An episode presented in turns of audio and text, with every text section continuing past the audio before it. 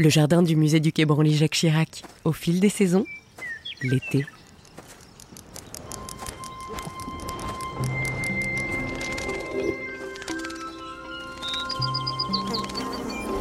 C'est sous une pluie chaude et estivale que l'on retrouve Gilles Clément. C'est imprévisible un jardin, les choses se déplacent. Après, on intervient là-dessus ou pas. On peut laisser faire. Hein. Le jardinier paysagiste a créé le jardin du musée du Quai Branly Jacques Chirac en 2006 et aujourd'hui, il nous le raconte. Il nous fait sentir et ressentir ce jardin sauvage et planétaire. C'est d'ailleurs bien au-delà de nos frontières que les deux jeunes femmes qui se tiennent là tout près de la forêt de bambou un peu plus loin, un peu plus tard, se sont fascinées pour les sons vibratoires. Caroline Tiennet et Vanessa Francisco se sont spécialisées dans la sonothérapie et les bains sonores après de nombreux voyages en Asie et en Amérique du Sud. On a laissé à la nature euh, la place pour qu'elle fasse comme elle a envie. Je me sens, euh, ouais, je me sens dans la vie, je me sens en joie. Ça me fait pétiller. Elle pratique ce que l'on pourrait appeler les concerts méditatifs, accompagnés de gongs et de bols tibétains. Écouter et faire résonner le dedans comme le dehors, c'est pour cela qu'elles ont créé Inner Sounds et qu'on les retrouve ici. C'est donc dans la moiteur de l'été qu'elle et lui nous plongent maintenant.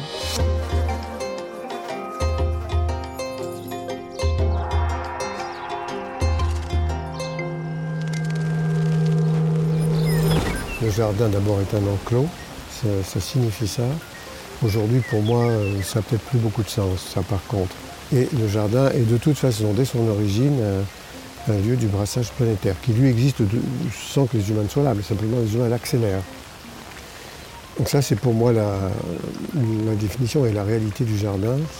Et ça, veut parfois dire, pour euh, ceux qui, n'ont pas très bien compris comment marchent euh, les êtres vivants non humains, bah, ils passent les frontières. La frontière, en fait, n'existe pas.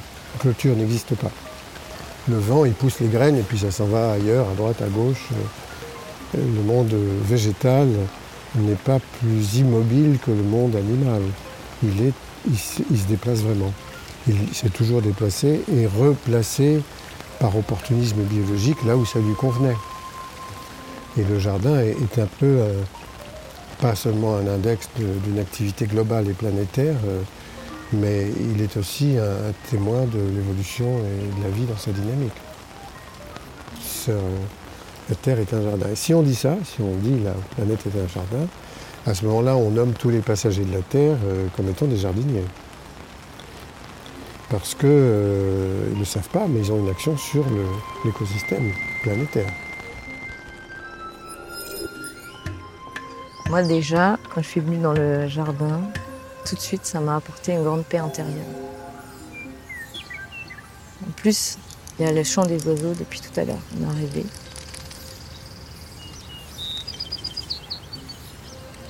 On va presque percevoir en fait euh, tout le grouillement en fait des insectes qui sont dans la terre.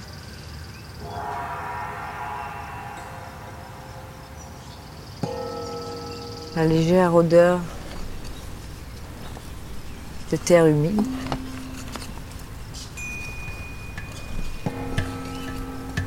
La simplicité en fait du règne végétal. L'abondance. La douceur, la douceur de la couleur verte.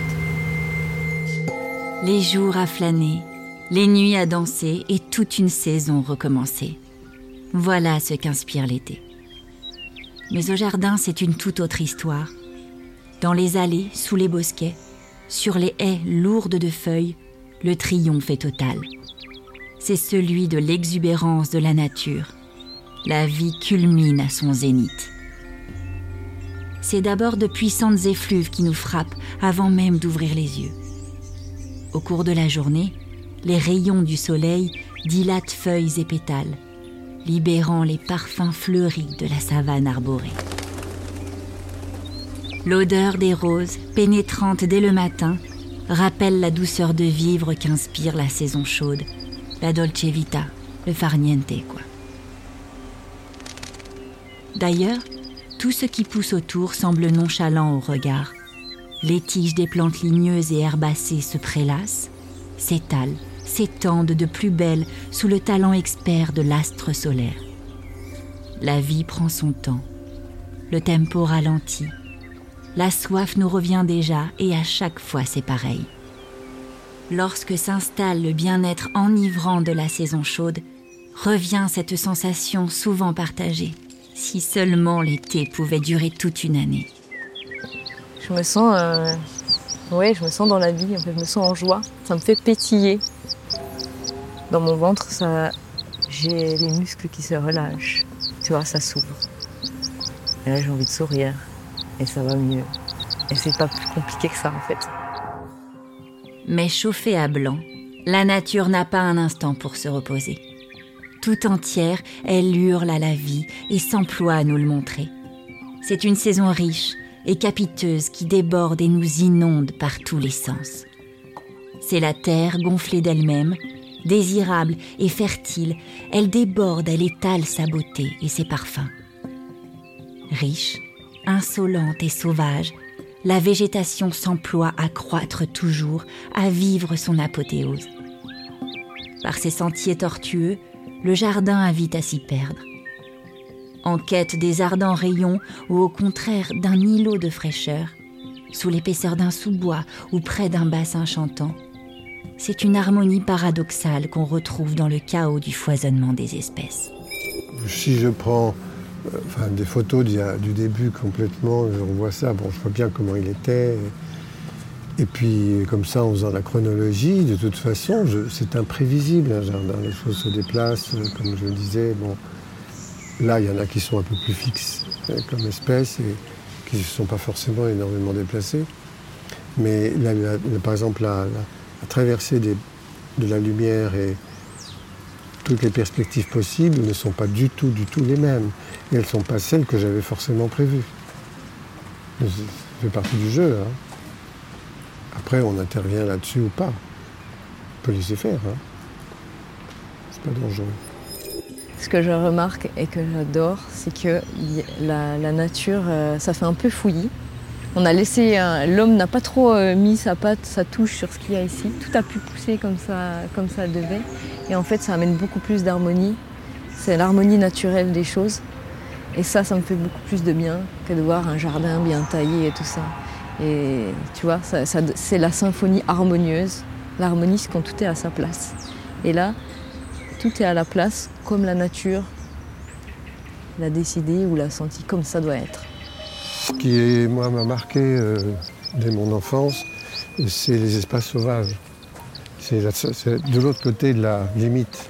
Il n'y avait pas de clôture chez mes parents, un petit jardin, c'était un petit, petit, jardin, mais le jardin, ben, il avait quelque chose d'assez banal. Hein on tondait le gazon. on arrosait le gazon, etc. Bon, j'ai connu tout ça. Hein. Même participé à la plantation de petits conifères qu'on disait être nains, qui sont gigantesques depuis, parce qu'on nous disait n'importe quoi. Donc euh, voilà, non mais ça je voulais, je voulais pas de ça quoi. Et ce qui m'a beaucoup ému et intéressé, c'est ce que j'ai trouvé en dehors de tout ça. Lorsqu'on embrasse du regard cet écrin qu'on ne se lasse pas d'emprunter, combien de couleurs, combien de reflets aveuglants dans les clairières, combien de gammes dans les crissements et les bourdonnements des insectes volants ou rampants, dans ces vies minuscules qui peuplent les bords de mare, les mousses et les rebords des sentiers. Combien de mélodies, de ritournelles, de canons entonnés par ces oiseaux qui ne répondent qu'à ce qui leur chante Combien d'arbres débordant de sève, robustes repères et gardiens immobiles des lieux. En Inde, on a entendu un jour euh, à Auroville, il y avait quelqu'un qui faisait euh, des espèces de bains sonores parce qu'ils étaient des producteurs d'instruments. Et là, les deux, on s'est dit, euh, on va faire ça. Et en fait, c'est comment dire, c'est comme du yoga, mais au moins, il n'y a pas le mental est coupé c'est une expérience sensorielle. Il n'y a pas besoin de faire quelque chose les gens qui viennent. Et euh, on va directement euh, à la vibration en fait. Il n'y a pas besoin de parler, il n'y a pas besoin d'avoir un savoir en fait. Ça ramène à l'intériorité tout de suite le son. Alors ça, c'est très amusant parce que c'était un buis. et il est mort. Mais il est assez joli, hein on voit toute son architecture. À mon avis, d'ailleurs, il n'est pas complètement mort. Il a été mangé par la pyrale, enfin les larves de la pyrale, c'est un papillon asiatique. Donc ça, c'est censé être un buis. Ce qui est un peu le, contrepoint, si vous voulez, à, l'ensemble qui est euh, assez frêle, de graminées très hautes, comme ça, parce que ça, ce sont des masses taillées. Enfin, ils ne sont pas forcément taillés, c'est un buis qui a une forme naturelle arrondie, mais qui fait plutôt penser aux architectures végétales, le jardin classique. Mais moi, j'en voulais quelques-uns, quelques points, pas beaucoup, mais qui donnent, euh, par contraste, fait vivre encore mieux le, reste. Alors, euh, en faisant à peu près rapide, un bain sonore, c'est quoi? C'est un peu comme un concert méditatif. Nous, on joue, et en fait, euh, les gens qui reçoivent, n'ont rien à faire en fait, mais il faut qu'ils le fassent bien. C'est ce que je dis à chaque fois.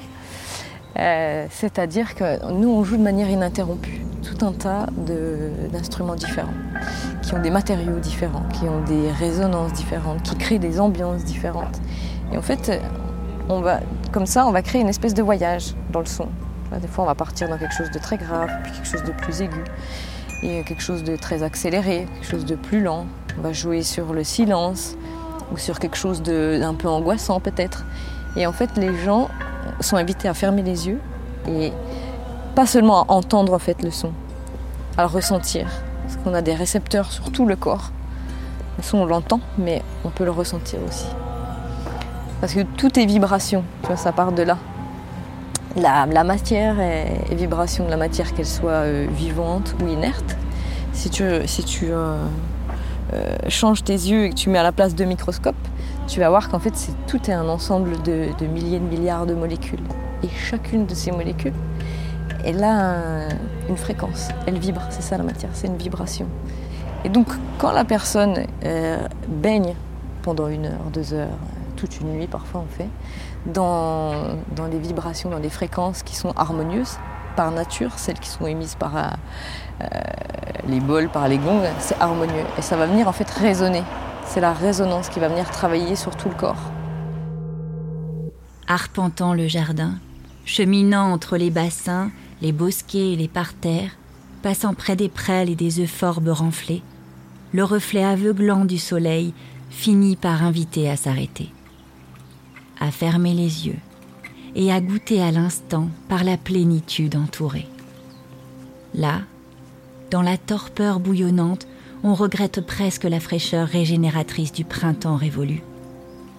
Presque, car il ne faudra que la caresse tiède du vent sur la peau et la douce odeur qu'il transporte pour en refouler au loin l'idée. La terre, euh, les pierres, tout résonne. l'idée, c'est qu'après, c'est d'avoir la, sensibilité de pouvoir capter quelle est la vibration de tout ce qui nous entoure. Tu vois? Qu'est-ce que ça me fait?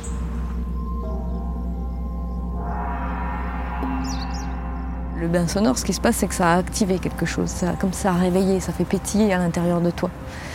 Et euh, comme je te disais, ça va aiguiser les sens.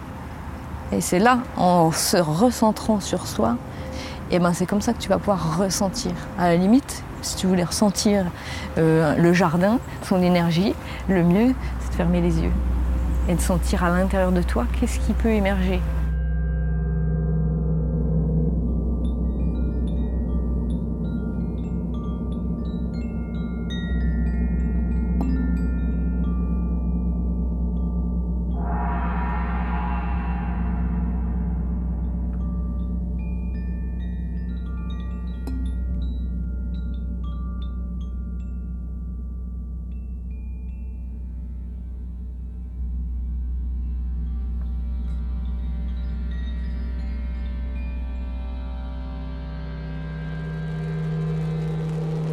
J'aime entendre tous les oiseaux et j'ai beaucoup de mal à les identifier, sauf certains.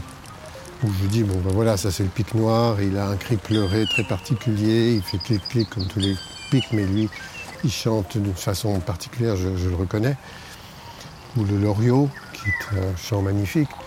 Mais, euh, mais, tous me plaisent beaucoup, quoi. on, sent qu'ils sont sans arrêt en communication. Mais souvent, nous, on est maladroit, là, on ne sait pas trop s'en servir de ça. Donc cette présence et ces communications, moi, me plaisent beaucoup. C'est vrai qu'il y en a qui sont un peu... Euh, bah, le canard dont je vous parlais, euh, que j'aime tant,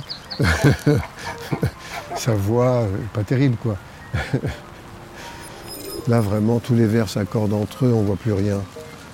Et en plus, les oiseaux ne chantent plus. Alors je m'étais approché comme ça des chanteurs d'oiseaux. Ils sont deux, hein, ils sont géniaux. Hein. Je ne sais pas si vous les connaissez. Ah non, il faut, les, faut aller les voir une fois. Ils sont merveilleux et ils les imitent, les oiseaux, mais au point qu'ils peuvent discuter avec eux.